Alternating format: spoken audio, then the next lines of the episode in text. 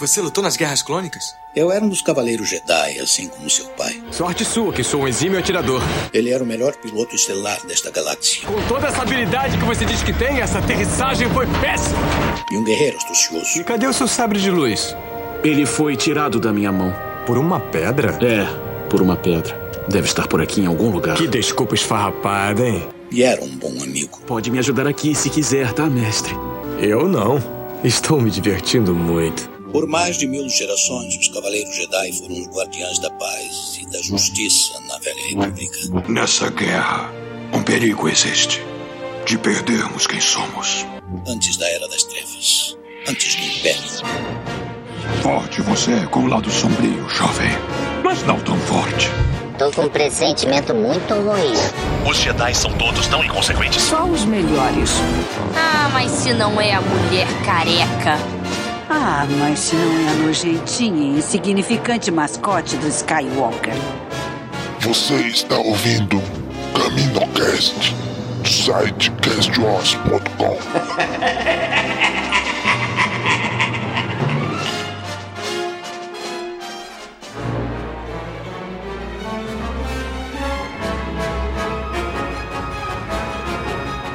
Fala CaminoCast começando! Aqui é Domingos e hoje temos um CaminoCast um pouquinho diferente. Trouxemos aqui ainda, falando do mês das prequels, trouxemos aqui dois convidados mega especiais para bater um papo com a gente. Está aqui com a gente, direto do Frases de Star Wars, o Ian. E aí, Ian? Tudo bom, Domingos? Boa noite. Alô pra todo mundo aí, galera. Hoje vai ser um papo super legal. Isso mesmo.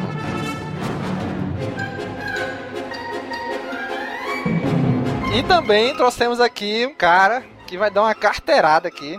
Mestre em cinema, lá de Sociedade Jedi e do 501 ST Brasil, o Vebes. E aí, Vebes? E aí, pessoal? Agradeço profundamente o convite. Para quem não sabe, é, esse é um programa especial que foi gravado justamente por causa de uma das campanhas da Grande União Star Wars. E essa campanha, ela se chama Conscientização Prequel. Ela nasceu com o intuito de todos os donos de página e criadores de conteúdo para que se fizesse uma campanha de analisar as prequels com um olhar diferente, sempre buscando um ponto positivo de que elas têm. E todo filme tem alguma coisa positiva a nos trazer. Agradeço o convite.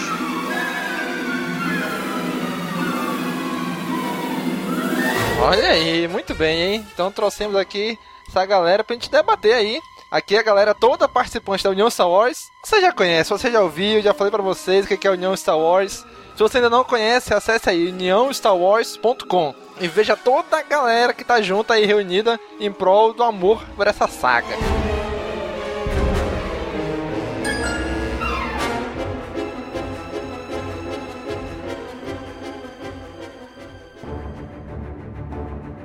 Eu vim aqui rapidinho antes de começar esse episódio, só para avisar para vocês que esse episódio não ficou a qualidade de captação de áudio das melhores, que você está acostumado aqui com o Caminocast. Mas olha, mas o conteúdo tá imperdível, viu? Se não der pra ouvir algum pedacinho, você volta um pouquinho, escuta de novo que dá pra ouvir de boa, tá? Só para avisar mesmo. Então, pessoal, curtam agora aí o episódio.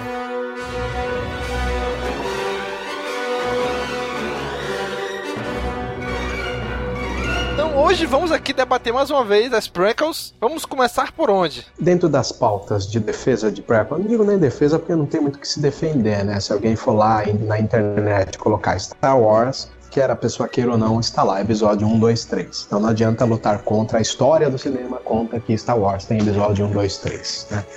Mas, o intuito desse podcast especial seria uma desconstrução do discurso de ódio que paira na internet. E paira na internet por quê? É muito complicado para nós, geradores de conteúdo, administrar debates em grupos de, de em grupos de Facebook, de, de perfis sociais, sem lidar com um constante ódio contra os episódios prequel. Óbvio, o pessoal pega mais leve com o terceiro, que foi um desfecho, um desfecho muito interessante de se analisar, mas eles têm um costume muito grande de detonar o primeiro e às vezes o segundo, né? Mas o primeiro é de praxe, né? É uma vítima. E a gente notou que o cerne deste discurso de ódio, ele vem de um cara é, norte-americano. É, aliás, para quem é, não sabe, esse discurso de ódio, ele é norte-americano. Se você for lá pra Europa, a galera na Europa não tem tanto ódio das prequelas, assim como no Brasil também não. Então, nosso papel como gerador de conteúdo é, acima de tudo, respeitar, porque, quer queira ou não, a gente lida com uma onda de fãs que vieram por causa de, de das sagas, né? Tem a, a, a, onda dos fãs primeiros ali, com, com os filmes da década de 70 e 80. Temos uma segunda onda de fãs que veio com a remasterização da trilogia clássica. Aí tem essa terceira onda que veio com as prequelas, né? E eu lembro uma das palavras do Marcelo, presidente do Conselho Jedi Sampa, e ele disse assim uma coisa muito interessante. Para que, que a gente vai usar um discurso de ódio, sendo que às vezes você tem uma geração de fãs que surgiram com essa trilogia, aí você Exato. vai querer, tipo, atropelar o cara mesmo, entendeu?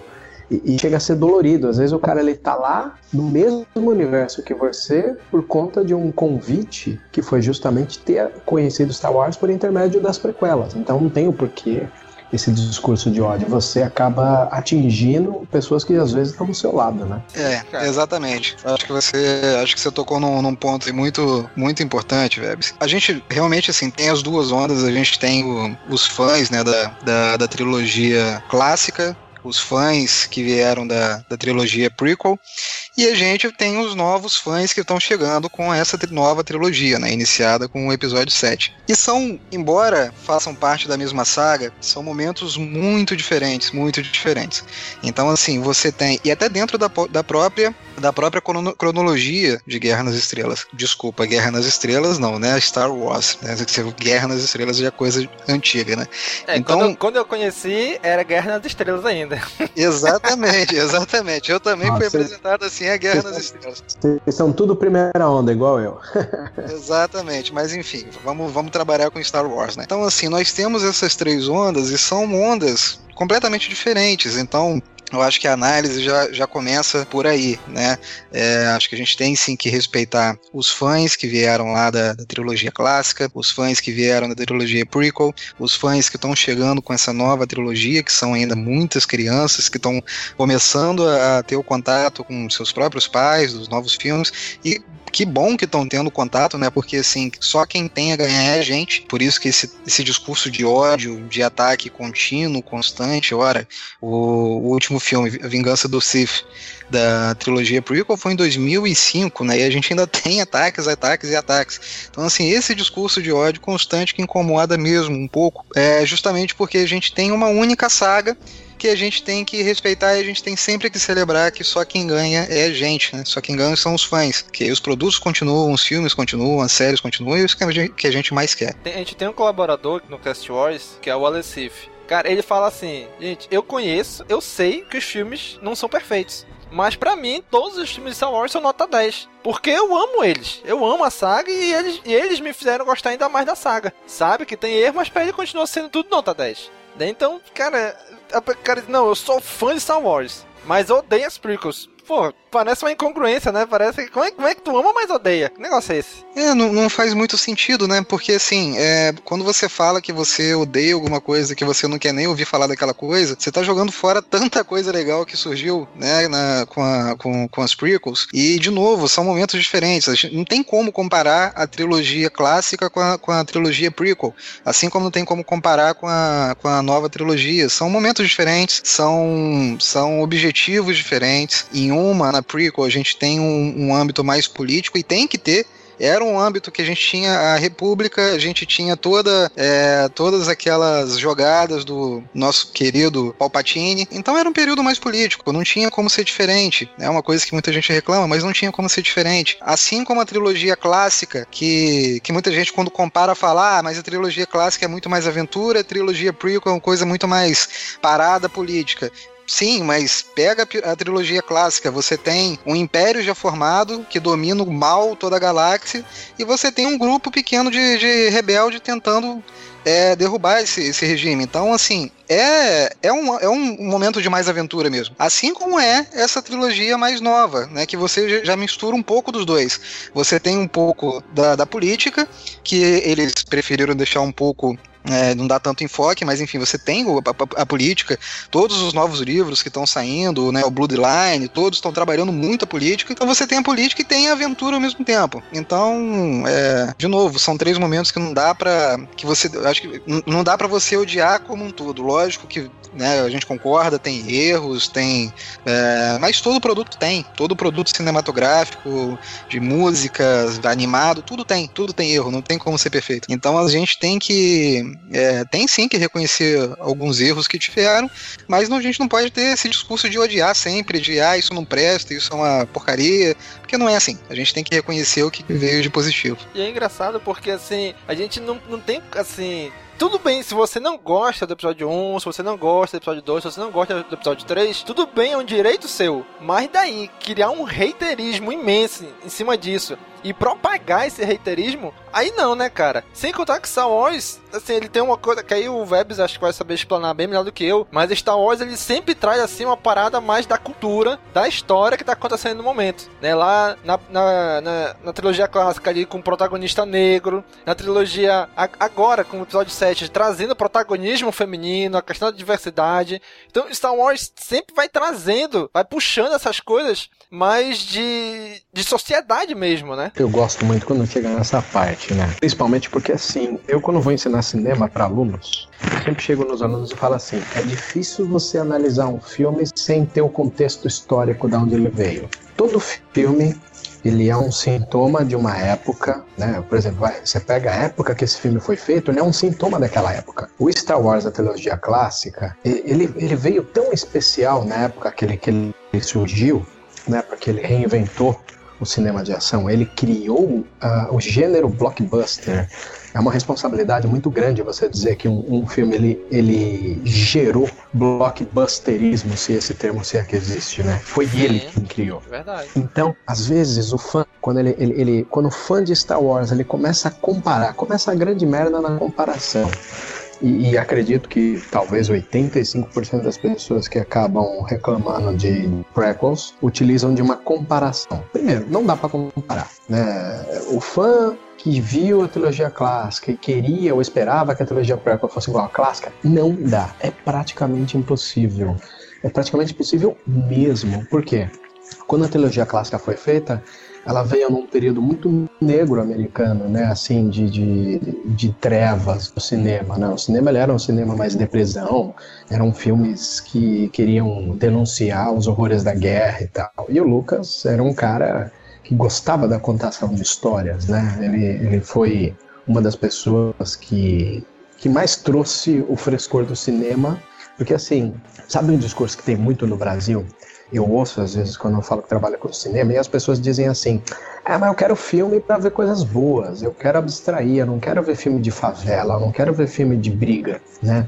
E essa mentalidade que eu às vezes ouço quando falo sobre cinema nacional com as pessoas, é uma mentalidade que pairou no americano também. Mas o americano só via o fundo do poço nos filmes que eram feitos na década de 70. Aí eu, eu costumo dizer isso em todos os lugares que eu vou, porque dois filmes recuperaram o orgulho americano da alegria de se, se ver filme no cinema, né? Filmes positivistas primeiro filme positivista foi Rock and Lutador. Porra, fantástico. Né? A história fantástico, do, do, do, cara. Que é fantástico. Eu sou muito fã, eu sou muito fã de rock, né? E, e o primeiro rock é muito legal, porque o que, que é? É uma história de um proletário, né? É, ítalo-americano que foi lá e, e, e, conseguiu contrariar praticamente quase tudo, né? Essa é uma das grandes vantagens, assim, é, é reverter, né, a situação.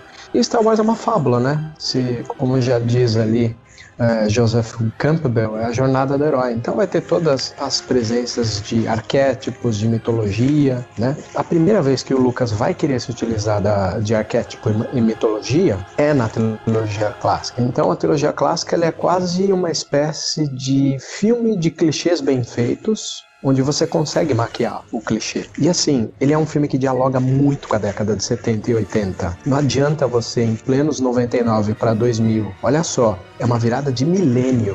A mentalidade para quase tudo tava outra na virada de milênio. Tanto que assim, na época que Star Wars foi foi, foi pensar a se refazer Star Wars na virada de milênio, o filme que mais é, fez esse papel de uma nova mitologia pro jovem que já estava se conectando na internet foi Matrix, não foi Star Wars. Sim, com certeza. Percebem? Exatamente. O grande peso na década de 70 para 80, o que o Star, o que Star Wars teve peso para a história do cinema, em 99 para 2000 não era mais Star Wars, era Matrix que estava com isso. Embora a franquia ela é uma ladeira abaixo, né? Porque o primeiro é muito bom.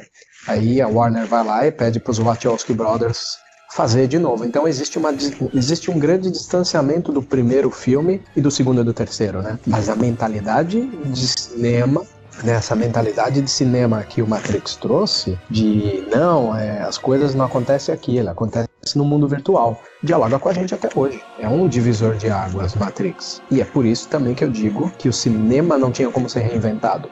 Onde estava a grande reinvenção do cinema na década de 99 para 2000, virada de milênio? Estava na tecnologia. Né? É, há várias maneiras que Star Wars inovou, mas não na maneira que ele inovou na década de 70 e 80. Esse que é um problema que as pessoas nunca param para pensar, né?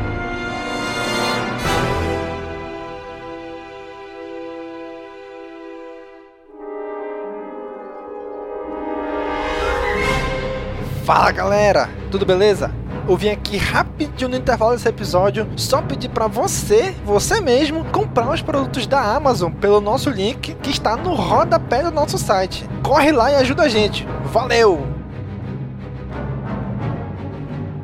Aqui a gente falou de Rock um Lutador. O Rock um Lutador é de 76, Star Wars é de 77. Rock Lutador é uma história e um roteiro do Stallone, mas a direção é do John Avildsen, né? E no caso de Star Wars, a gente tinha o roteiro do, do Lucas, de criação. Era uma coisa muito difícil de ter na década de 70 filme americano original, né? A maioria era adaptação de literário ou de teatro e por aí vai. E Star Wars é 100% original, mas assim, original naquelas, né? O cara tem ali é fácil reconhecer a Fortaleza Escondida do Akira Kurosawa. Sim, é fácil conhecer esses efeitos, Flash Gordon, de, de bem. É fácil reconhecer muitos efeitos da escola do Lucas, que é de um diretor que está vivo até hoje, que é o Roger Corman. Né? É, é um cinema artesanal. Né? Esse lado artesanal que o cinema de Star Wars reinventou na década de 70 para 80, chega em 99 para 2000, não tem mais o que se inventar. Não existe algo raro para se inventar, não, não existe como inovar. Essa é a verdade. Então, aonde que o Lucas ele conseguiu é, fazer essa revolução cinematográfica de novo nas prequelas? Era a maneira de se fazer, né? Foi um filme que foi se tornando digital, porque ele começa na Ameaça Fantasma, tendo parte dele digital, depois você tem ele digital em Ataque dos Clones. Você tem a, a ideia de se fazer cento CGI, quer queira ou não, é uma experiência. Por exemplo, é, Avatar é o que é, porque o parceiro do Cameron, né, o diretor de Avatar, James Cameron, ele sempre foi muito parceiro. E esses diretores americanos, vou dizer quais, por exemplo, o Robert Zemeckis. O Zemeckis ele fez uma experiência é, de CGI com Expresso Polar, tentou aperfeiçoar em Beowulf, então a gente tem ali um diretor já caindo para a bitola digital. A gente tem o, o, o, James Cameron revolucionando com Avatar, e ele teve uma sorte muito grande porque ele juntou essa ideia de filmes de 100% CGI com a tecnologia do 3D, né? Foi, foi, o, foi o, um dos primeiros filmes a abusar e usar e abusar do, do, do 3D né, de um filme pensado em fazer em 3D. Ele revolucionou até o mercado e tá aí como um fenômeno, né, de recordes de bilheteria. Aí ninguém reclama de o Avatar da mesma forma que reclama do episódio 1. Ah, é todo CGI. E o Avatar? Aí não é isso, pessoal não reclama. E é engraçado, se você parar, parar pra ver, o Avatar é um filme velho. Ele veio velho. Essa história de colonizado versus colonizador que o, que o James Cameron tinha para se trabalhar, ela, ela, é antiga. Esse é um projeto antigo que ele, ele sempre quis fazer. É, sem, tem vários falar, diretores. Sem, não, né? Então, só para complementar aí, Web, sem querer usar o clichê de Pocahontas, mas assim, é uma história muito Pocahontas, né? né? É o que todo mundo fala, mas é, assim, é, é a velha história do colonizador com o colonizado, né? como você pontuou.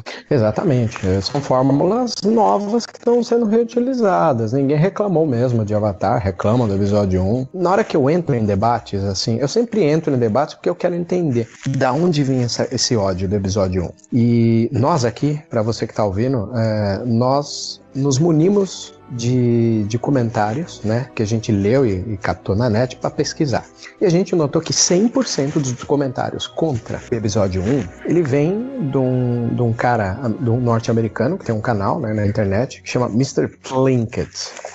Tá lá, quase todo o discurso de ódio contra o episódio 1, todo proferido por Mr. Plinkett. Então, esse podcast ele também vai servir como uma espécie de desconstrução desse vídeo que para mim ele, ele, chega a ser indigesto, né? Aquela coisa, você quer levantar críticas de um filme, uma coisa é você ler uma crítica ou você ver um Rubens Evaldo Filho falando dos pontos negativos de um filme. Agora, um vídeo tem quase duas horas, praticamente é como se ele criticasse o filme a cada minuto. Isso é muito complicado de se lidar. E assim, poxa, gente, Olha só, em épocas onde um Transformers do Michael Bay, que é filme descartável, tá chegando no seu quinto episódio, as pessoas podiam parar, pôr a mão na cabeça e falar: Porra, eu acho que eu peguei pesado com o episódio 1, sabendo que um Transformers tá chegando no quinto episódio. Isso é verdade. É, eu concordo, concordo. E assim, eu acho que também, com o lançamento de, de, de Ameaça Fantasma, eu acho que Guerra nas. De novo, Guerra nas Estrelas, é mania, desculpa. Star Wars acabou sendo um pouco vítima também, um pouco não muito, vítima da. Desse, desse próprio estilo de, de, de odiar tudo que estava nascendo, estava surgindo e sendo potencializado com as redes sociais. É, se a gente pegar um, fazer um, muito mal uma comparação aqui. A gente é, em 2004 começou com a, com a série Lost, né? Que foi que ela, ela foi construída pela, pelo próprio fenômeno das, das, redes sociais, todo mundo comentava, acho que foi a primeira grande série que teve grande sucesso assim, na, nas redes sociais, hoje que a gente vê com Game of Thrones, que já viu com House, que já viu com outras séries, a gente começou tudo isso com Lost. Então era, é, ela foi construída pelas redes sociais, destruída pelas próprias redes sociais. Não sei se vocês já, já, já buscaram analisar os comentários da, das pessoas que reclamam de Lost, que criticam Lost, ninguém entendeu o final. Ninguém entendeu o final. Todo mundo critica o final de Lost, senta porrada no final de Lost, mas ninguém entendeu o final de Lost. Se você olhar os comentários, você vai ver que a maioria ali não entendeu, tá falando de um final errado que não existe. É, então, assim, eu acho que também a gente tem uma época, o, na época que, que, que, os filmes da prequel de Star Wars foram feitos, foram lançados, a gente estava pegando também esse momento de, de popularização das redes sociais aqui, tudo bem, né? A gente é, foi mais ou menos a época de, de Orkut, de Facebook, que estava chegando aqui no, no, no Brasil. Então, é, é, os filmes acabam também pegando um pouco dessa onda do, do hater que estava começando a crescer, né? Tem um lado muito interessante eu gosto de lembrar. Mesmo na trilogia clássica existe um certo reiterismo. Eu lembro quando o fã ele ao mesmo tempo ele gosta de voltar a ser criança ao assistir os, os, a trilogia clássica. Mesmo voltando a ser criança, ele tem, umas, ele tem críticas severas ao Retorno de Jedi por conta de Ewoks, né? Uhum, Porque para mim não é muito, muito problema. Sim, né? sim. Por quê?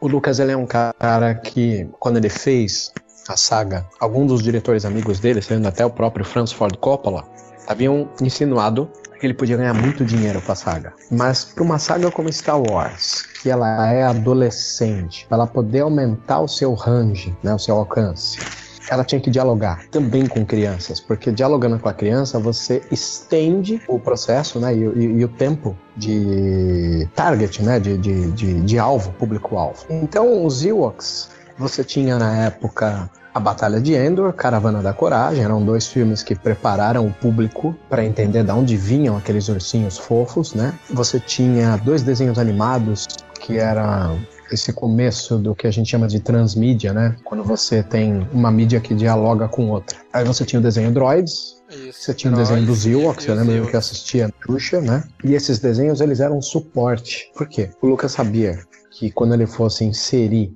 uns Ewoks na parada, a galera ia pegar pesado. Só que era desfecho de uma trilogia. Por fim, pegaram pesado, mas não pegaram tanto. Beleza. Lucas estacionou, parou de, de dirigir, virou produtor executivo.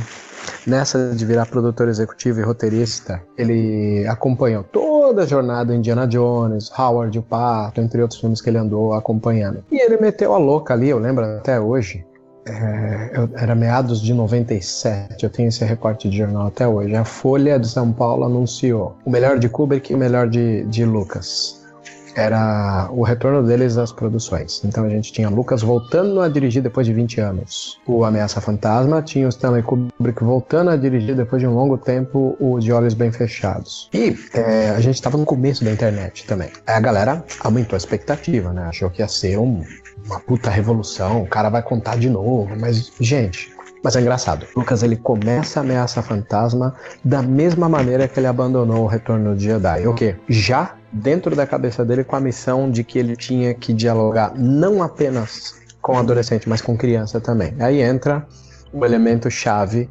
é, de ódio que as pessoas têm do episódio 1, que é o personagem Jar Jar Binks, né?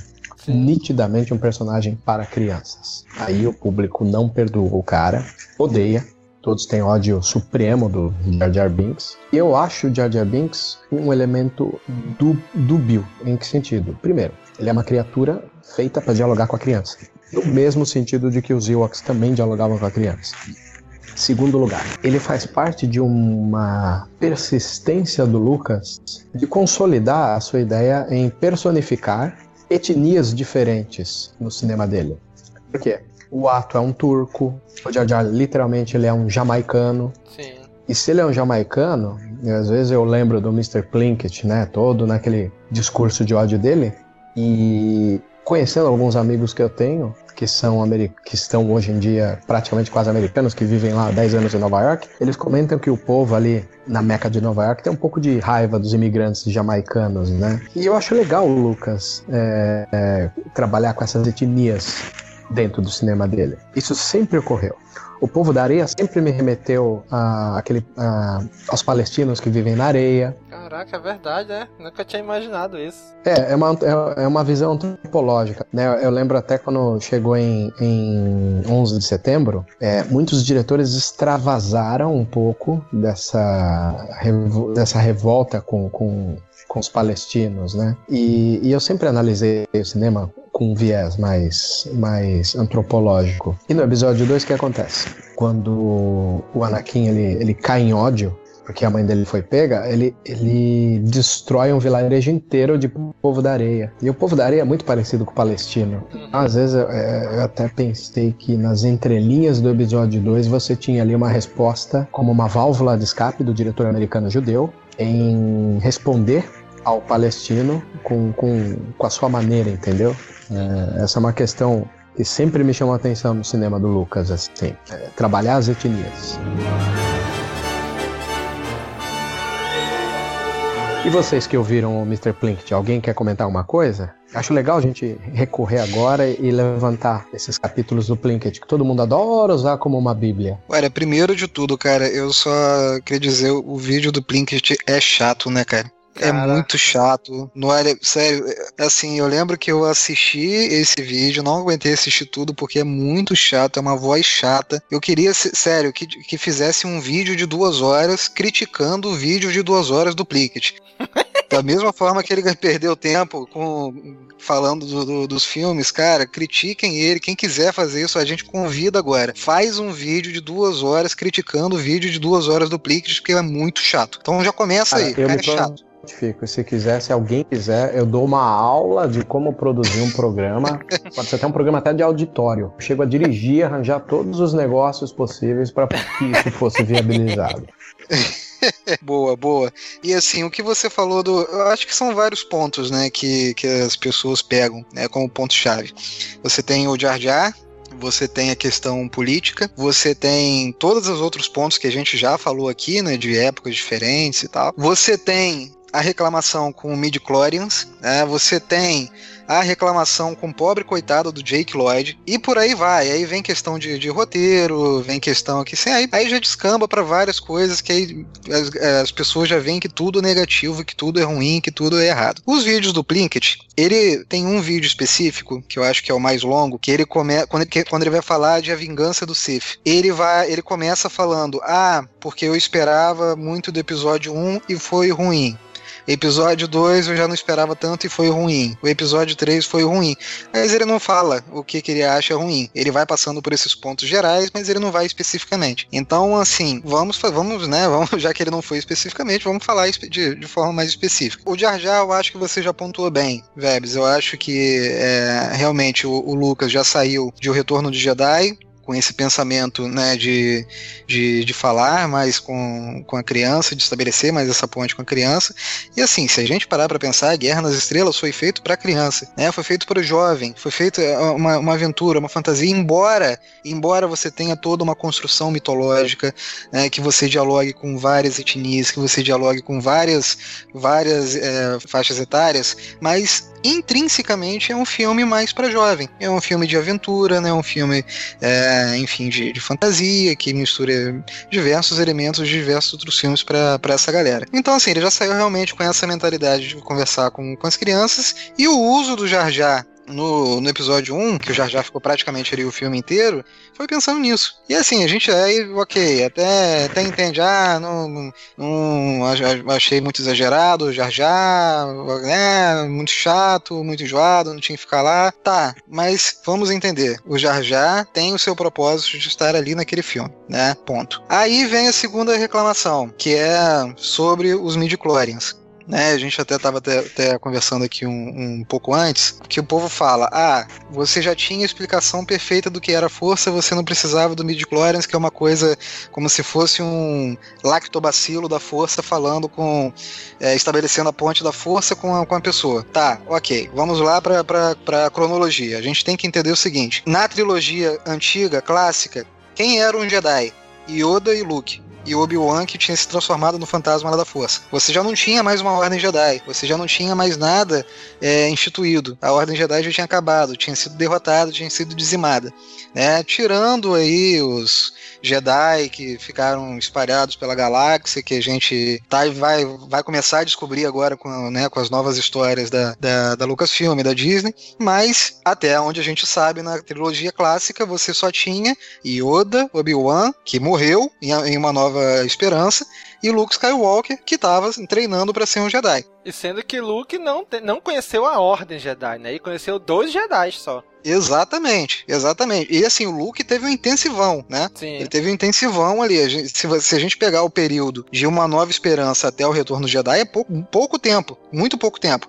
Então, assim, ele teve um intensivão ali na, na, no aprendizado da força. Mas ok, então assim, pegando a trilogia clássica, que o discurso da força era uma coisa mais de religião. Gente, a gente só tem ali um ancião, um cara que já tinha 900 anos, se eu não me engano, quando, na, na, é, na trilogia clássica, que era, o, que era o Yoda, né? Ele, enfim, era um ancião que é lógico que ele vai falar sobre a questão religiosa e tal. Na trilogia nova, quando você fala de, de mais da parte biológica também dos midi-chlorians, você tem uma ordem Jedi completamente construída, você tem um templo Jedi que tem uma parte de biblioteca, tem tecnologia, tem dados, tem estudos, ou seja, os Jedi também estudavam a parte biológica das coisas. É a mesma coisa que você pegar alguma instituição na nossa vida real aqui existente, que tem tudo detalhado, tudo organizado sobre a sua etnia, essa, essa instituição é destruída. É destruída e fica um ou dois anciões. Que que, qual é a tendência? Eles ficarem mais na parte religiosa, talvez, que eles aprenderam né, com, com seus ancestrais. Mas a gente tem que entender, sim, que o Jedi tinha um estudo mais biológico. Tudo na vida tem a ciência e tem a religião. Então, ok, não gostou do, dos midi-chlorians? Beleza, mas entenda que ele, eles têm um propósito dentro do filme. E assim, gente, a gente tá falando com o George Lucas, foi o cara que criou tudo isso. Hoje eu vi, até publiquei lá no, no, no Frases, uma, uma notícia do Dave Filoni, ele falando que na, na terceira temporada de Star Wars Rebels, a força vai, vai ser mais aprofundada, vai ser mais explicada. Ele fez vários paralelos com, com a vida real. E ele falou: olha, tudo que eu aprendi com a força. O mínimo que eu aprendi foi com George Lucas, mas eu nunca vou conseguir reproduzir o que, que George Lucas pensa, porque ele é o criador disso tudo, ele que estudou, ele que, que se debruçou na mitologia. Então, assim, a gente está falando com um cara que entende de tudo isso, foi o cara que criou. Se ele colocou essa parte biológica ali, é porque existe um propósito, tem um propósito. Né? Então vamos enxergar isso melhor, vamos entender os midichlorians melhor. Se você não gosta, ok, é seu direito, mas entenda que eles têm um propósito ali dentro da saga, que é justamente isso: essa divisão entre a ciência e a religião. Não sei o que vocês acham, gente. Quem ouviu o Caminocast aí que a gente falou sobre as prequels, né? Lá o Gob me vendeu a ideia e pela primeira vez eu comprei a ideia das midichlorians. E agora até eu entendo um pouquinho mais do porquê das midichlorians existirem. Mas basicamente o que, é que ele falou? Midichlorians é um parâmetro, é uma variável. Não significa que o cara que é tem alto nível de midichlorians quer dizer que ele é automaticamente muito poderoso. Não, ele tem a possibilidade de ser poderoso, contanto que ele treine e lapide essa, dizer assim, essa grande quantidade de, dessa variável no sistema dele. Não adianta Exatamente. o cara ter, ter uma, uma quantidade gigantesca de midichlorians se ele não for treinado. Não adianta pedir nada. Exatamente. E assim, é é, é, fazendo um paralelo com a nossa vida real aqui, para quem é, é, acredita mais em espiritualismo e tal, é, você tem o que a gente chama de, é, de médiums, né? Que tem, uma, que tem um contato maior com, né, com, com, com o lado espiritual. E dizem né, que os médiums eles têm esse, é, esse contato melhor porque tem uma, né, uma, uma certa habilidade até biológica. Né? Então, assim, se a gente pensa na força, a força, como o nosso bom e saudoso e mestre eterno Yoda falou, a força é, um, é uma coisa que, que contorna todos nós, né? Ela une a galáxia, une todos os seres vivos, parte de todos os seres vivos e tal. Ok, se a gente pensasse assim, então, todo mundo pode usar a força, certo? Todo mundo pode ser um Jedi, todo mundo pode ser um Sith. Se a força tá dentro de todo mundo, circunda, é, circunda todo mundo, todo mundo pode ser um Jedi, pode ser um Sith. Então, o que que separa as pessoas comuns dos Jedi, dos Sith, dos Cavaleiros de Ren, etc? É justamente essa questão biológica lógica de você ter um contato, uma comunicação melhor com a força, né? Agora, sim, se o cara vai conseguir ser um, um, um, bom Jedi, um Jedi né, sábio e poderoso, isso vai partir dele do treinamento dele. É até uma coisa que o Dave Filoni fala, o Anakin, por exemplo, ele era enfim, ele foi o Jedi né, mais poderoso, que ele tinha uma maior quantidade de midichlorians, até onde a gente sabe, né? Vamos esperar a caminhada da carruagem com a Rey, mas até onde a gente sabe, ele que teve mais, tinha mais quantidade de midichlorians e por isso ele tinha um contato mais fácil com a, com a força, né? Ele poderia usar a força de uma forma melhor. Então, assim, o David Fulani fala uma coisa muito interessante. O, se o, o Anakin, para ele, vai vir tudo fácil, né? Ele vai ele, ele, ele sabe que ele é, ele é dotado, ele sabe que ele é capaz, e isso, para ele, na cabecinha dele, pode acabar tornando ele arrogante, porque ele vai entender, olha, eu sou mais capaz que outra pessoa, que outro Jedi, eu sou mais poderoso, e é o que aconteceu, né? Ele não se tornou tão sábio quanto um Jedi que não tinha tanta quantidade de midichlorian, que não tinha tanta, tanto contato com a força, mas que teve que trabalhar duro, lutar duro para se tornar mais poderoso, para se tornar mais habilidoso com a força. Se a gente pegar o Obi-Wan, por exemplo, o Obi-Wan era sábio e tal, mas não tinha o poder que o Anakin tinha. Né? E o Obi-Wan é um, um, cara sábio porque ele aprendeu, lutou para controlar a força, para ser o Jedi que ele era. Já o Anakin não. Né? O Anakin, ok, treinou, passou por todo o treinamento, né? mas começou mais velho que todo mundo, mas ele tinha uma, uma, um contato maior com a força, então isso pode ter tornado ele arrogante. Então, assim, só pra gente entender um pouquinho dessa questão biológica. Né? Então, é, existe sim a parte religiosa da força, que eu acho que é, realmente tem que ser levada mais em conta, que é uma parte mais bonita, uma parte mais conceitual, né? toda uma construção maravilhosa que o Lucas é, fez estudando né, o Joseph Campbell, estudando né, mitologia, ele passou muito tempo estudando isso. Então é um conceito maravilhoso religioso, mas a gente tem que entender a razão do midichlorian existir. Ele está ali por um motivo e a gente não pode discutir com o George Lucas nesse ponto. Eu acho engraçado vocês comentarem isso, porque é, essa arrogância do Anakin ela passa pro fã de Star Wars, né? O fã de Star Wars, quando ele começa a falar, ele, ele parece que quer falar mais do que o criador. Eu lembro até outro dia, na época que eu estava crescendo o número de arrogantes na, na página, nos, nas páginas de debate que a gente faz mediação, um amigo meu comentou: como você aguenta esses fãs Star Wars chatos? Alguém já explicou para eles que eles não são protagonistas, eles são espectadores? O papel deles quando um filme começa na plateia junto com os restos das pessoas, eu achei muito engraçado eles falarem isso. Mas assim, é, aproveita melhor um Jar Jar, aproveita melhor um midi-chlorians quem consegue extrapolar a mesma maneira que foi extrapolado pelo Lucas quando ele criou todo esse universo vasto que é Star Wars. É engraçado, vocês estavam falando do midi-chlorians, aí você levou pro lado da mediunidade, eu vou levar para um lado mais dogmático, que é uma coisa que o próprio Qui-Gon Jinn quebra. Falando em mundo real, em 14 de setembro de 98, é, o Papa João Paulo II ele criou a sua 12 encíclica chamada Fides et Ratio, né, que é fé e razão. É justamente um debate e um diálogo entre a fé e a razão que uh, levou muitas pessoas a, a, a, chegar num conhecimento pleno de elementos que fazem parte da vida, utilizando esses dois é, elementos que até então não pareciam não dialogar, a fé e a razão. Né? E esse documento ele constitui como que as duas asas pelas quais o espírito humano se eleva para a contemplação da verdade. Olha que legal. Puta termo legal. E isso é Muito de 98. Bom. O Ameaça Fantasma é de 99. Então, de repente, como o Lucas é um cara que sempre se apoiou de maneira antropológica em coisas históricas, não duvido nada se ele também não aproveitou quando essa encíclica foi feita e utilizou ali dentro do filme. Agora, pensando em filme Midichlorians, como ele foi feito, eu gosto da contextualização de como ele foi falado. Qual seria? O Conselho Jedi é formado por mestres Jedi, né? Todos muito assim, como eu posso dizer, religiosos. Qual era a figura do Qui-Gon Jinn? Era um cara nada dogmático. É um cara que desafiava Exatamente. o conselho.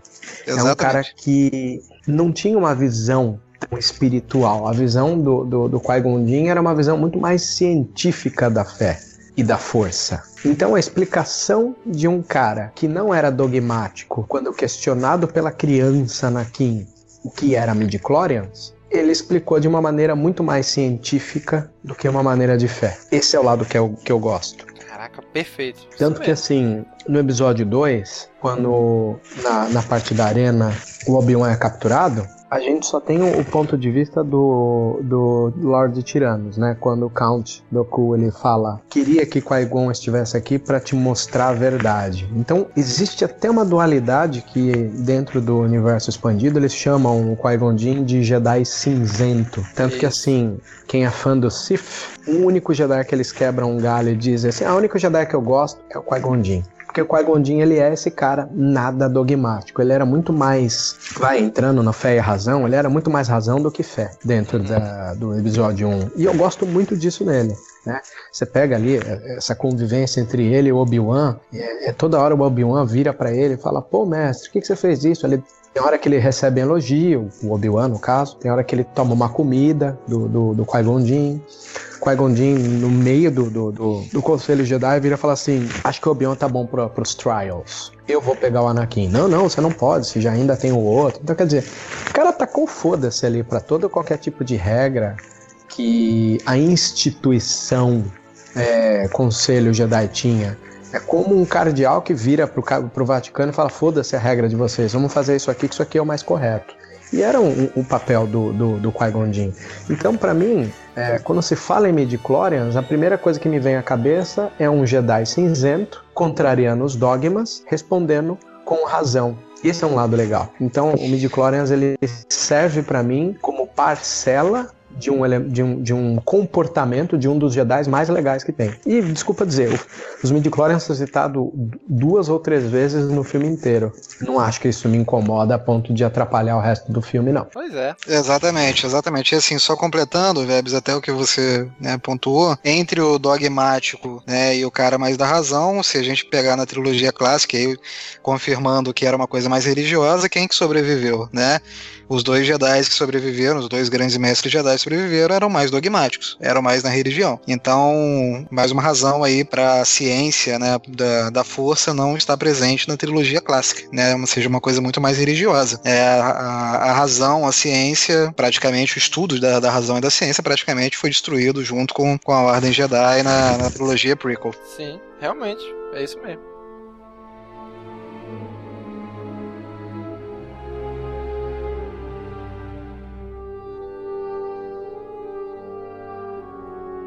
Que é um grande problema, às vezes, eu, eu, eu noto assim, quando as pessoas vêm falar, é, para elas é difícil assimilar que o, a, a, trilogia prequel ela tenha que trazer tanta contextualização. Tá aí um outro problema que o, que o fã de Star Wars ele, não, ele não, nunca se preparou para ter. Se a gente tem uma saga tão legal quanto a trilogia clássica, que é episódio 4, 5, 6, desde quando foi citado para mim, eu lembro ali, depois da, da, da, remasterização da trilogia clássica, foi comentado: ó, estão fazendo episódio 1, 2, 3. E a primeira coisa que me passou na cabeça, eu lembro que eu, eu tinha acabado de ler Senhor dos Anéis. Então, quer dizer, imagina eu na minha condição. Eu tinha acabado de ver Senhor, de ler Senhor dos Anéis. Isso era em meados de 97, 98. Li que vão fazer o episódio 1, 2, 3. E o que, que me tinha de referência? Senhor dos Anéis. Então o que, que eu pensei? Peraí, se vai fazer Star Wars episódio 1, é sinal que todo o episódio 1, que vai contar o começo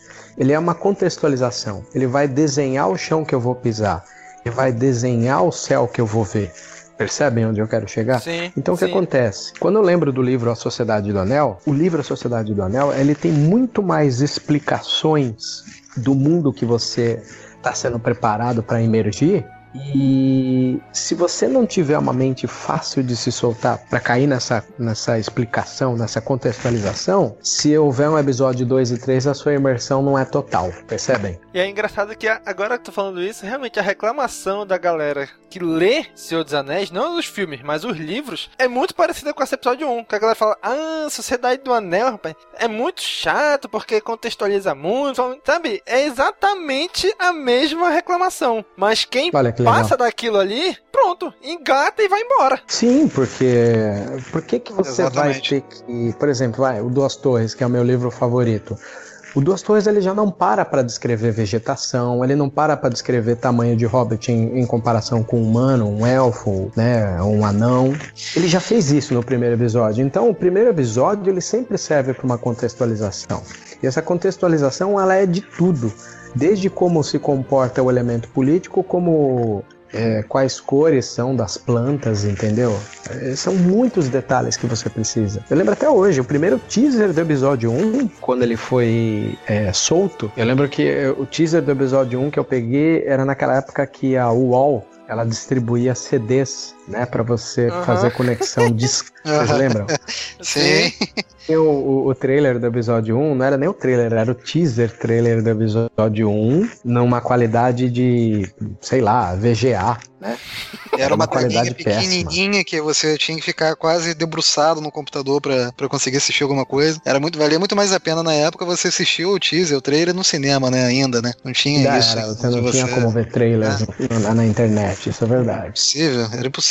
Né? Você baixa- se você tentasse baixar alguma coisa, fazer o download de alguma coisa, primeiro que você corria o risco de perder a conexão, e segundo que quando via o produto final, o vídeo final, era um videozinho pequenininho, com uma telinha, né? Você tinha que quase colocar uma lupa da- na tela para você conseguir assistir. Era um quadradinho bem pequeno. E eu lembro que uma das frases que tava na, no teaser era: toda saga tem um começo. Sim, é verdade. Sim. Que mostra os Exato. pântanos dos Gungas e tal, né? Eu lembro desse vídeo. Sim, sim. Cara, se toda saga tem um começo, então se prepara, você vai ser contextualizado, você vai ser inserido num mundo. E aí é o que a gente. É a mensagem, eu acho que é principal é, de todo o nosso discurso aqui, de tudo que a gente fala na- nas redes sociais. Quem acompanha todos os canais aqui que, que estão envolvidos e todos os canais da, da União, nosso discurso é aproveita esses filmes. Abre a cabecinha, tenta a- se alimentar do que eles mostram pra você, para vocês. Então, assim, se você tem um, um- você tem uma, uma saga já definida, né, a trilogia clássica, de novo num formato mais de aventura, de um pequeno grupo rebelde contra o Império.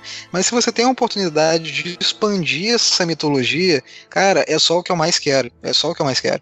E assim, se a gente pensar. Antes de sair essa trilogia clássica, a, a trilogia prequel, a gente tinha games, a gente tinha algumas histórias que tentavam justamente construir esse gap de, de, de espaço aí da, da velha república, né? E eles iam por, um- caminho muito parecido, né? Eles iam por um caminho muito semelhante do que foi a Ameaça Fantasma, o Ataque dos Clones, a Vingança do Sith. Então, assim, são episódios, e aí principalmente o Ameaça Fantasma, que estabelece todo esse terreno, e por isso que talvez ele seja considerado mais chato, mais parado, mas enfim, era o objetivo dele, era justamente isso, construir, ampliar essa mitologia para os próximos filmes, não só para os filmes da prequel, mas para todos os filmes da saga, para você entender melhor o que acontece lá em O Retorno de Jedi, é, e não só com a, com, a, com a queda do Darth Vader, não, não só isso, mas assim, para você é, entender tudo, o que, que é aquela galáxia, por que, que ela foi parar naquele momento de escuridão total, que era o domínio do Império, o domínio do Sith, né? O que, que aconteceu com essa galáxia? Né? E assim, tem algumas pessoas que eu já vi tipo discurso falando, ah, mas eu como nerd, fã de Star Wars, eu prefiro teorizar do que, do que ver acontecer. Tudo bem, respeito, né? Se a pessoa gosta mais de fazer isso, ok. Mas assim, Vamos respeitar também quem quer ver isso no cinema, quem quer ver acontecer. Eu pirei final de semana quando o, o, Tron foi, foi anunciado na pra terceira temporada de Star Wars é, Rebels, entendeu? Assim, eu, eu, li, eu li o livro do, do, do Timothy Zahn e eu sempre quis ver o Tron na, na tela. É, é, um, é, um, é um desejo que você tem. Então, assim, quando eu assisti a trilogia clássica, eu queria entender por que, que o Darth Vader, que no final me foi revelado que era um Jedi, né, que caiu, que era uma pessoa é, boa. Eu queria entender como que esse cara foi parar lá. Eu, que, eu sempre imaginei como que foi a luta dele com Obi-Wan, como que ele ficou, como ele ficou destruído daquele jeito. Então, assim, é, essa, essa trilogia prequel estabelece isso e amplia a mitologia. Então vamos, né? É, acho que é a mensagem. É, é, é, vamos tentar entender melhor, vamos é, olhar com mais cuidado, esquecer esses pontos de, de, de hater, porque se você prestar atenção, esses pequenos pontos são, de novo, midi-chlorians, como o Vebius falou, foi citado duas ou três vezes na trilogia toda. Pô, é um ponto que faz você perder a experiência com o filme, faz você né, perder essa imersão que o George Lucas e toda a sua equipe propõem, né? Então, acho que é, são pontos que a gente tem que, tem que olhar com mais cuidado, a gente tem que abrir mais a nossa, mais a nossa cabecinha, porque senão a gente perde essa experiência que foi tão bem desenhada pra gente. É, isso serve também pro, pro Senhor dos Anéis e para qualquer outra, outra grande saga que, que.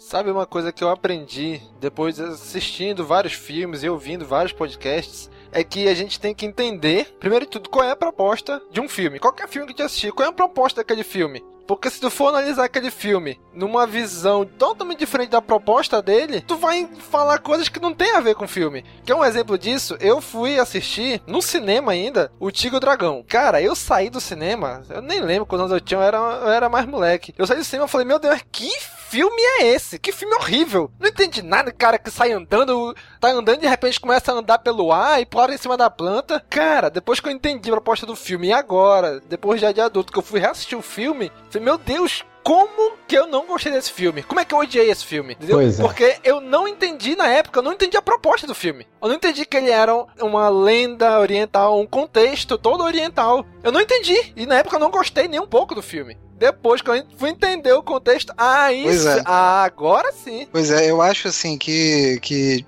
acho que as pessoas estão se, se prendendo muito a uma percepção de saída de cinema, entendeu? É, ou eu vou gostar desse filme ou eu não vou gostar. Ou ele é o melhor filme que eu já vi ou é o filme horroroso. Aí cria uma coisa assim um pouco contraditória que a gente não entende aonde que tá o erro no filme. É, as pessoas falam, pô, tem erro demais, o filme é ridículo, o filme não sei o quê, mas tá, ok, aonde que tá o erro? Não sabe apontar. Não sabe apontar. Então, assim, o, teve muita gente é, e é assim, uma coisa curiosa, engraçada, muita gente que saiu de O Despertar da Força, que é um filme muito parecido com a trilogia clássica. Muito parecido. Se você, né, a gente sabe disso. Se você pegar Uma Nova Esperança, ele tem muita semelhança com O Despertar da Força. E é um filme que fugia um pouco do que foi a, a trilogia prequel, né? Ou seja, para as pessoas que criticaram a trilogia prequel, O Despertar da Força era para ser uma obra-prima. Mas o que, que aconteceu? As pessoas foram lá e criticaram O Despertar da Força porque não gostaram do jeito que foi feito e tal. Então, assim, o que que tá errado? Errado, né? O que que, que, que o filme tem que ser, tem que ter para ser bom? Ou, muito melhor, né? O que que eu estou vendo de errado nesse filme? Ok, eu não gostei da primeira vez, isso acontece, gente. Eu já vi vários filmes que eu não gostei da primeira vez, depois que eu parei para assistir eu gostei, e o contrário, às vezes um filme que eu gostei, mas depois que eu assisti eu vi, pô, tem muito problema, não gostei, tal, tal, tal. Então, assim, eu acho que falta também um pouquinho dessa, dessa análise com mais cuidado, você pegar, cara, assiste 500 vezes se for necessário, mas assiste, olha, presta atenção, atenção, vê o que, que, que aquele filme tá querendo dizer para você. Tenha um pouco mais de cuidado, né? De olhar toda a saga, a, a história do, do George Lucas, os objetivos dele, pra entender, né? E isso serve para qualquer filme. Pô, é legal você comentar isso daí. Vou, vou, vou, voltar um pouquinho no assunto do, do, do Domingos. O Domingos ele falou que para ele foi difícil compreender o Tigre e o Dragão, mas assim, o Tigre e o Dragão, para quem não sabe, foi uma homenagem do diretor Ang Lee para um tipo de filme que se chama Wuxia, ou W-U-X-I-A, Wuxia, né? Que isso, na verdade, ele é um gênero literário e também cinematográfico da China, que misturava fantasia e artes marciais, né? É, basicamente luta de espada no mundo medieval imaginário dentro do, da, da cultura chinesa. E isso só chegou no nosso conhecimento por causa de Tigre e Dragão, Herói, o clã das adagas voadoras, mas isso é um costume antigo lá no cinema chinês, né? Graças a Deus ele foi valorizado no cinema americano também. Aí a gente tem como esse tipo de cinema ele foi influenciar outras coisas. Para quem assistiu a série Marco Polo, que é uma das minhas séries favoritas, Sim. vai notar que o personagem do Hundred Eyes, que é um, um, Uhum. um chinês absorvido pelo Império Mongol, é, ele é uma parte do cinema wuxia dentro de uma série, de novo, sobre colonizadores, né? Porque o Império Mongol é um império que cresceu muito aglutinando culturas, né? Mas assim, entrando no âmbito de Star Wars novamente, notem bem, eu sempre gosto e digo e debato sobre Star Wars no âmbito muito mais cinematográfico e eu até gasto as minhas verba, verba, verborragias nas listas de discussão. Hoje, eu preferi pegar um caminho muito mais antropológico, um caminho histórico, um caminho onde você tem que entender pelo conhecimento de causa.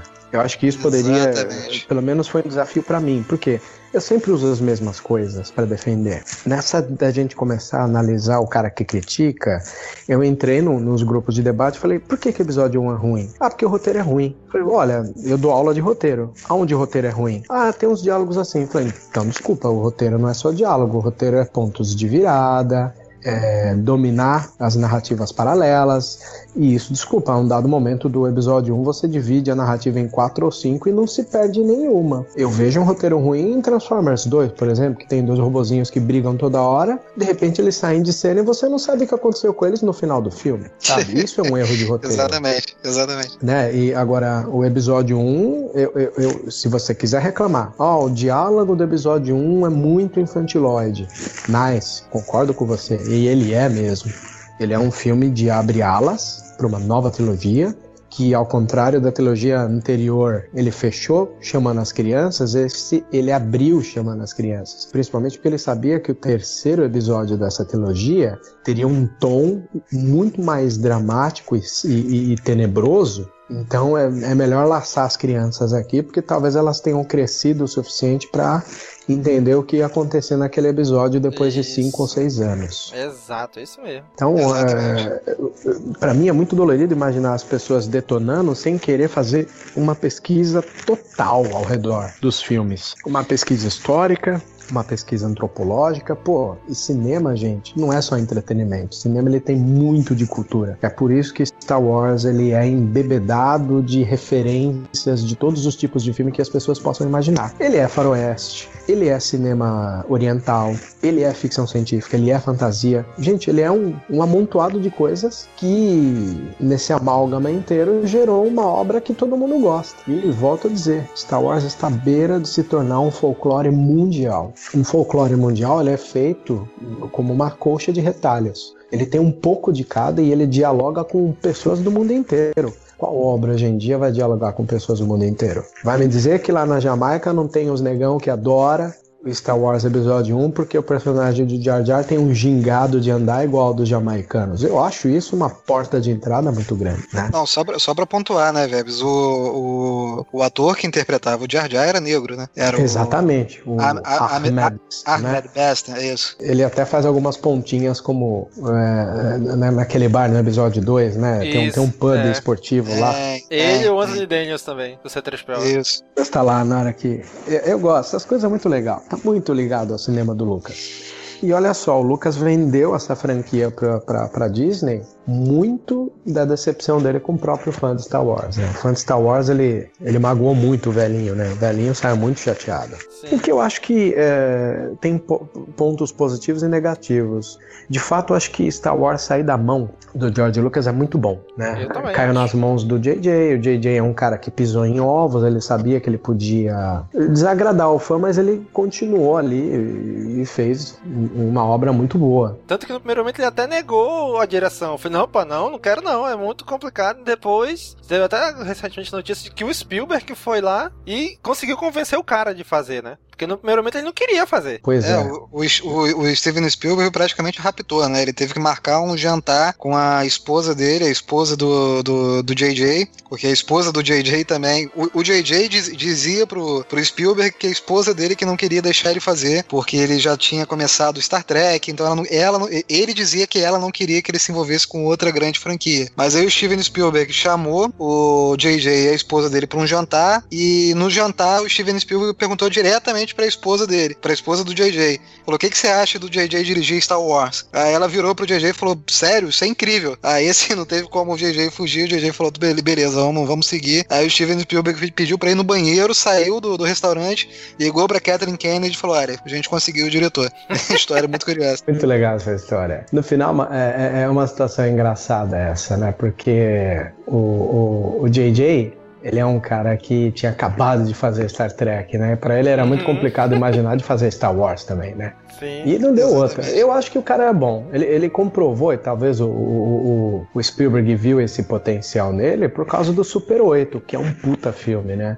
Enquanto a gente está é, gravando esse podcast para vocês, estamos há dois dias que foi liberado no Netflix a série Stranger Things, né?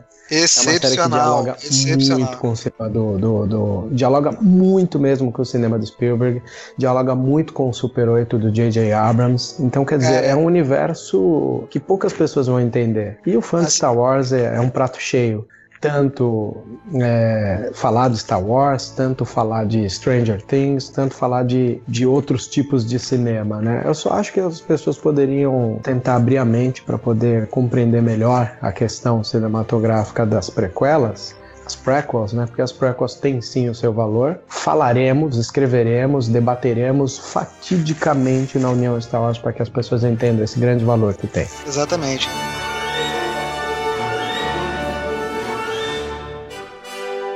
Senhor, se você for comprar algum produto de Star Wars, compre pelo nosso link. Rápido que os Jedi estão chegando.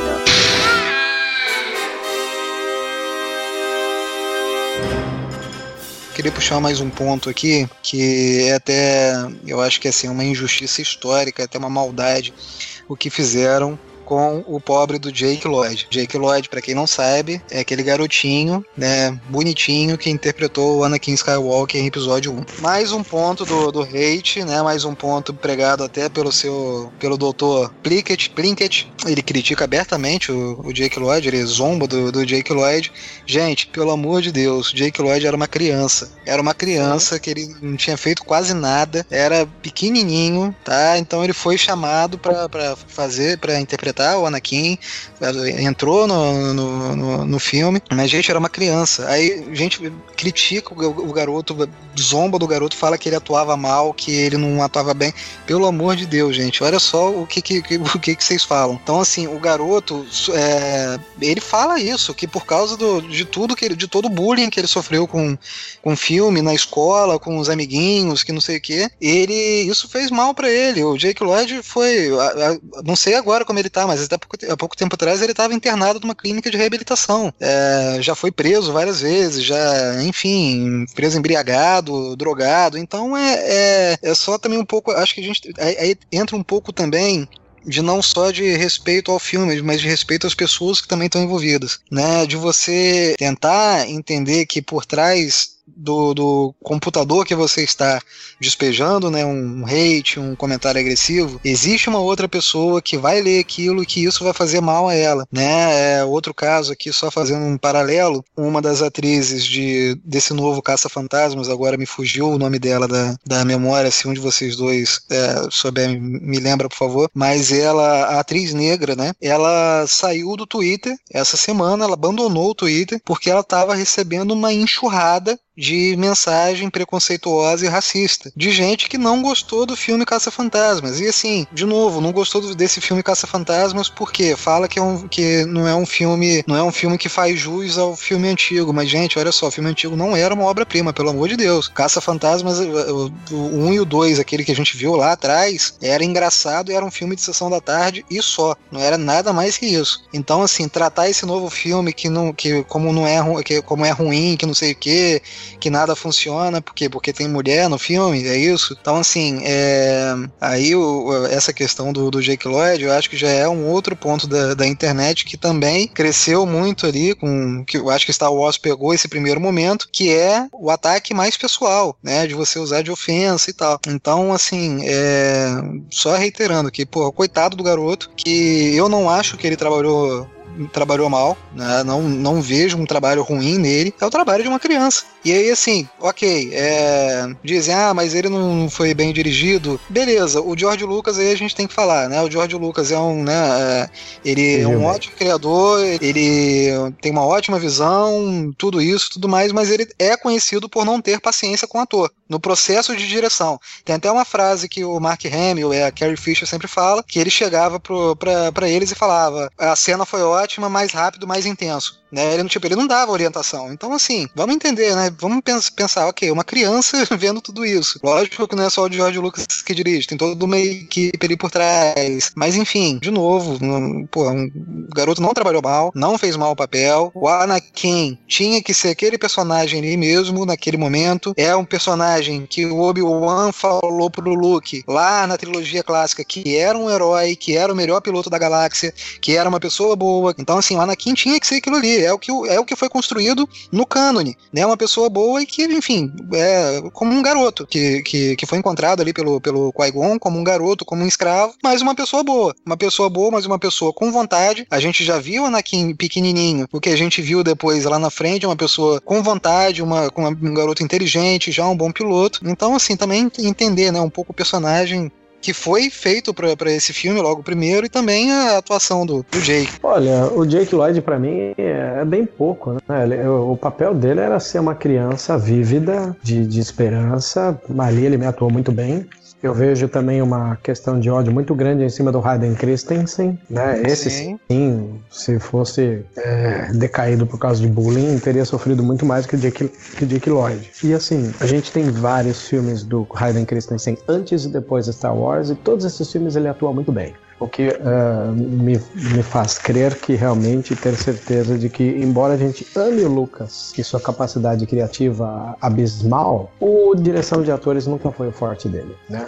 Uh, roteiros com diálogos adultos também não era o forte dele, uma vez que o foco dele era sempre criança e adolescente. Então, é uma questão muito pontual para mim. O, o, Lucas dirige bem ator? Não, nunca dirigiu. Então não precisa canalizar todo o ódio e o discurso do ódio em cima do ator, dos filmes, né? É só ent entender. O cara não dirige bem, paciência. Mas e aí, vamos, vamos odiar George Lucas? Não, ele é o criador. Eu acho que ter consciência de que os filmes não são bons é uma coisa muito comum. Eu lembro que outro dia eu estava debatendo com um fã que ele queria a todo custo dizer que o episódio 1 era, era ruim. Eu falei, não, você não gosta. Eu volto, eu sempre digo isso para pessoas, né? Você tem o direito de não gostar, mas dizer que é ruim, não é. Porque tem muito elemento envolvido nisso. Não adianta você jogar a culpa no filme, né?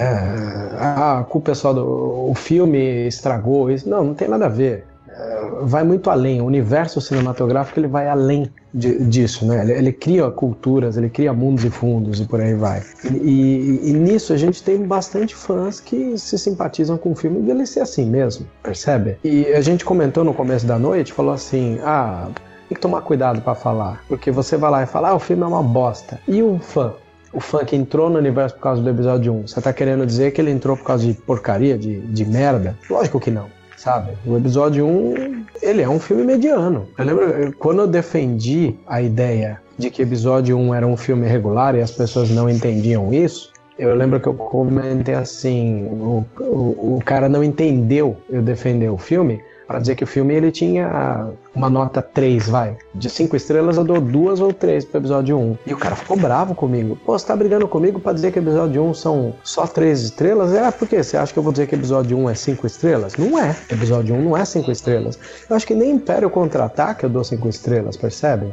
Uhum. Chegar?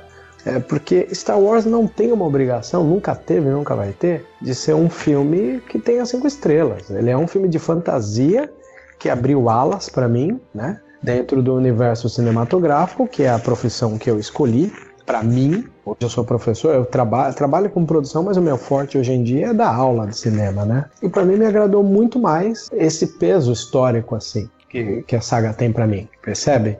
Sim, então, é, é, os filmes não são mesmo uma obra-prima. E eu acho que a melhor coisa que tem do cinema é ele não ter a obrigação de ser uma obra-prima. E o cinema ele é imperfeito tal qual os, nós humanos somos também, percebe? Exatamente, exatamente. Assim, eu não sei de onde sai essa percepção de que todo filme agora tem que ser uma obra-prima. Não sei de onde vem isso, né? Todo filme tem, tem seus erros, de novo, todos os seus produtos, todos os produtos têm, têm seus erros. E é assim, corrige no, se errou alguma coisa aqui, corrige no próximo, faz alguma coisa melhor no próximo. Agora você também se apegar a um pequeno erro e destruir todo o filme filme, todo produto por causa disso é, é uma covardia, né? Não diria até que não é, não é nem uma preguiça, é uma covardia. É você. Covardia com você mesmo, né? Porque você está deixando de aproveitar um produto que foi feito para você. Claro que tem toda aí, né? A gente não é inocente nem nada, tem toda a questão mercadológica por trás, mas é um filme feito para os fãs, é um filme feito para você. Então é, é uma covardia até com você de você perder esse momento, de você perder uma história que, que você poderia aproveitar, mas que você está negando o que você está assistindo com uma vontade já por causa de um pequeno erro que você é, achou em um filme, mas que às vezes você nem se deu o trabalho de entender se aquilo é um erro ou se não é. Então acho que esse é o grande problema da, da, da relação do, de muitos fãs com as prequels, né?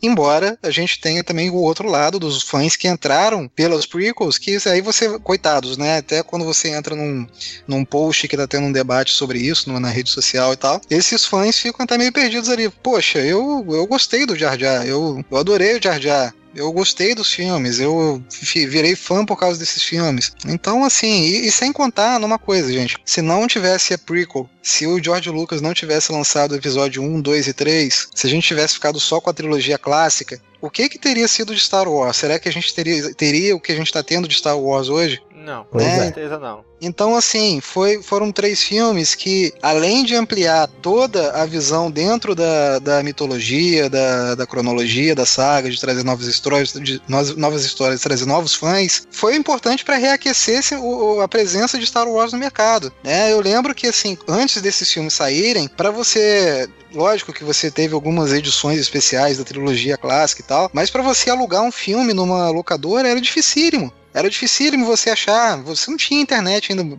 direito para você baixar, fazer um download do filme quando você quiser assistir, mas para você comprar sua edição especial, alguma coisa era difícil, não era fácil. Não era fácil, não era uma coisa que estava né, espalhada. Com os novos filmes da prequel, a gente teve novos produtos, a gente teve game, a gente teve história, a gente teve quadrinhos, a gente teve livro. Então assim, a gente tem que entender essa trilogia também como uma parte fundamental na história de Star Wars. Se a gente não tivesse essa trilogia, a gente não teria o que a gente está tendo hoje. Essa coisa maravilhosa que a Disney está tá trazendo aí, que, né, essa ramificação e essa ampliação ainda mais da mitologia, não só no cinema, mas em livro, tá tudo interligado, né? A gente tem uma, uma multiplicidade de canais agora muito interessante, e isso vai continuar, ainda bem que vai, mas se não tivesse tido essa, de novo, se não tivesse tido essa trilogia prequel, a gente teria ficado parado lá atrás com a trilogia clássica e lembraria da trilogia clássica com muito carinho carinho, com muito amor, mas só a gente morreria na gente. Morreria em quem assistiu a trilogia clássica, morreria em quem assistiria, teria contato com Star Wars só quem o pai tivesse interesse de passar pro filho. Mas esse apelo que tem junto às crianças hoje, junto aos jovens, a gente não teria isso. Então, assim, a tendência era Star Wars ter um tempo mais curto de vida, né? Verdade. Ó, eu vou dizer mais. É, a gente tá falando assim, é tão passível de erro a, a saga, a trilogia, o George Lucas, que eu gosto de analisar uma evolução na, na pegada da direção, sabe? O, você pega o George Lucas, que tinha parado de dirigir, fazia 20 anos que não fazia filme, ele vai lá e faz episódio 1. Pra mim, pra vocês terem uma ideia, eu vejo muito mais valor no episódio 1 do que no 2, porque no eu ritmo também. cinematográfico, também. o episódio 2 ele tem umas quedas, né, umas oscilações por causa daquele romance que uhum. não é o uhum. forte do Lucas, né, romance, mas ele tentou colocar e valeu a tentativa para mim. E existe uma, um amadurecimento maior ainda quando você vai assistir o episódio 3. O episódio 3 ele é um, o episódio mais maduro, então há uma escala de evolução na direção do Lucas, que é um cara que já era diretor na década de 70 e 80. Aí ele para de fazer filmes, ele volta a fazer filmes depois de 20 anos, enfrenta esse reiterismo, faz o filme, mesmo sob o reiterismo, ele faz é, uma trilogia é, na raça. E ainda, vou além, já que você comentou desse detalhe, o, o Ian, sobre graças às prequels que as coisas melhoraram, fan filmes, vamos lá, vamos pensar em filmes feitos por fãs. Foi graças à trilogia prequel que você assistir os fan filmes de Star Wars, que é um, uma fatia que Star Wars criou dentro do, do exercício cinematográfico, 85% desses fanfilmes são baseados nas coreografias de sabre por causa de prequel. Vê se você vê algum filme imitando as lutas de sabre da trilogia clássica. É bem difícil. Todo mundo gosta das lutas de sabre, da trilogia prequel, né? Exatamente, exatamente. Eu acho muito interessante. É, a gente falou aí também do, da parte dos Jedi, quer dizer, tem, tem tanta coisa que as prequels trouxeram de positivo que às vezes a pessoa tá tão imersa em querer odiar que esquece essas vantagens, esses detalhes, né? Olha, Vebs, assim, eu vou até, vou até um pouquinho mais além. Eu acho que em, em relação à mitologia, esquece os filmes, em relação à mitologia, o que a, a, a, os, os três filmes da prequel trouxeram mais do que a trilogia clássica. A trilogia clássica, você tem toda a introdução, você fala da religião, mas você fica naquilo ali, né? Naquela relação do, do Luke com Yoda, com Obi-Wan e com Darth Vader. Com todo o pano de fundo que está acontecendo entre o Império e a, e a Aliança Rebelde. Mas se você pensar na quantidade de informação mitológica, né? De etnias, de planetas, de, de história, acho que a prequel trouxe muito mais, né? Não sei se eu tô, não sei se, eu, se vocês concordam, mas eu acho que trouxe muito mais. Né? Você tem uma quantidade maior maior de, de planetas, você tem uma construção mais detalhada das coisas. Por exemplo, voltando né, para a Ordem Jedi dentro do templo, né? Eu acho assim, né, a, aquelas cenas que o Obi-Wan no episódio 2 tá fazendo pesquisas ali dentro do, do templo, eu acho sensacional aquilo, né? A sala de aula do, do Yoda com, com os jovens, né, com os padawans, eu acho sensacional, porque assim, é, a gente vê o funcionamento cotidiano de uma coisa que a gente lá na trilogia clássica julgava. Não tinha ideia de como era. Não tinha ideia de como era. A gente jurava, é, julgava sagrada e mitológica demais, mas sem, sem ter ideia. Lá, na, esses filmes da, da prequel trouxeram isso, mostraram como eram isso, né? Como era, o que que acontecia, como é que era, o Yoda, como é que ele ensinava, como é que ele mostrava. Então, assim, eu acho que de mitologia a gente tem muito a aproveitar com esses três filmes. É, eu faço pô, sempre que questão de, de, de, assistir, de, assistir, esses três filmes de novo, que eu acho que tem muita coisa ali interessante. E não tem essa história da, de, de que a Disney é, esqueceu a, a, prequel, não vai lembrar da prequel, que não sei o que, da prequel. Eu acho sim que tem um.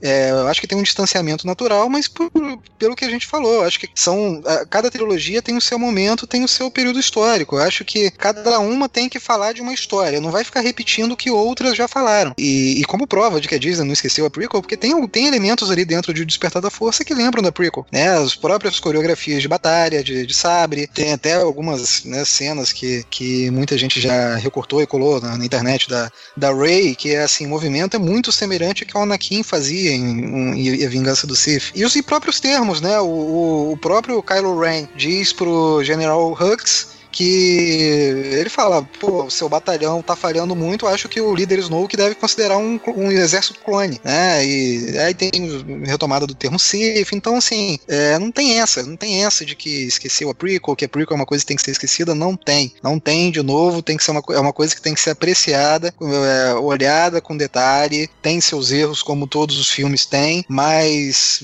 acho que a gente tem que esquecer esses erros e tem que olhar como um todo, olhar os três filmes da prequel prequel não como forma separada ali da trilogia clássica, mas olhar como um todo, né? O que que isso traz pra mitologia. E acho que isso todo mundo só tem a ganhar. Contextualizar, né? Ver o filme no contexto dele. Exatamente. Não é, né? Não é simplesmente, ah, um filme por um filme, né?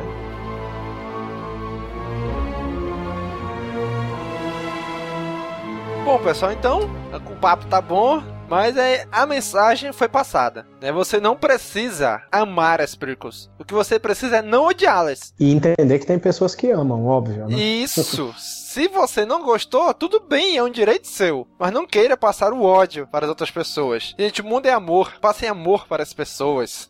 é isso aí, eu acho que a mensagem é, é, é bem essa mesmo. É, vamos olhar com carinho pro, pros filmes, não só para esses da prequels, mas tudo que sair de, de, de, Star Wars. Vamos olhar com carinho. Tá vindo muito produto legal pra gente, muita coisa boa pra gente. Olha, gente, é um momento lindo para fã de Star Wars. É um momento lindo. Cada dia é uma novidade, cada dia é uma coisa diferente. Então vamos aproveitar muito esse momento, ao invés de deixar nos guiar para o lado negro da força, para o ódio. Vamos, vamos seguir, vamos seguir com o coração aberto, com a mente aberta. Quem não gostou, de novo, como o Domingos falou, tem o seu direito de não gostar mas não odeia, né? Olha com carinho, tenta entender, tenta ver que os erros são coisas pequenas de filme e mesmo dentro dos erros, tenta aceitar esses erros, tenta inverter. Olha, eu já sei que tem um erro para mim, mas tenta inverter isso para um acerto. Tenta entender isso dentro do contexto que todo mundo só tem a ganhar. Isso mesmo. Então, gente, cara amigo ouvinte, você já sabe. A área de comentários deste episódio é de vocês. Continue aí esse cast na área de comentários. E aprendam que, na verdade, todo tipo de debate, infelizmente, os perfis sociais, eles trouxeram uma faceta muito amarga dos debates, né? Mas todo debate é, ele deve ser enriquecedor para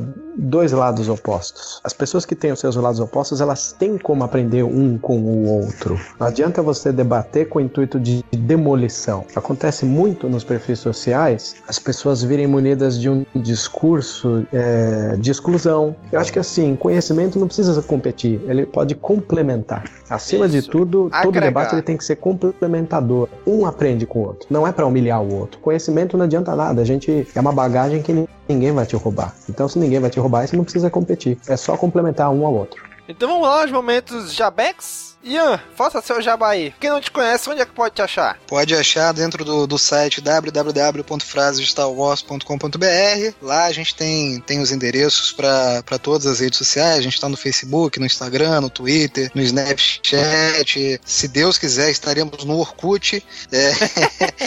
então, assim, a gente está lá levando notícia para vocês diariamente. Toda sexta-feira a gente vai ter uma live no Facebook. Todo sábado tem um podcast. E é isso, a gente está lá 24 horas tentando sempre levar levar o máximo possível de Star Wars para todo mundo. Muito bem. E Vebs? E a galera, Vebs? Onde é que te encontra? Bom, é, os que quiserem a presença aí de fantasiados em eventos filantrópicos, pode chamar o 501 ST Divisão Brasil, a gente pode ajudar em vários eventos filantrópicos.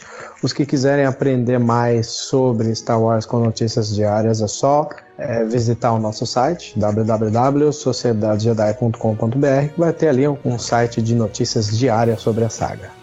Muito bem, olha aí. Todos nós fazemos parte da União Star Wars, né? Então, quiser conhecer mais uma vez, quiser conhecer toda essa galera, acesse lá uniãostarwars.com, vocês vão ver todos os membros que fazem parte, incluindo esses três veículos que estão aqui. Então, pessoal, muito obrigado por acompanhar a gente até aqui. Curte, comenta, compartilha, divulga nas redes sociais e até a próxima. Falou, pessoal!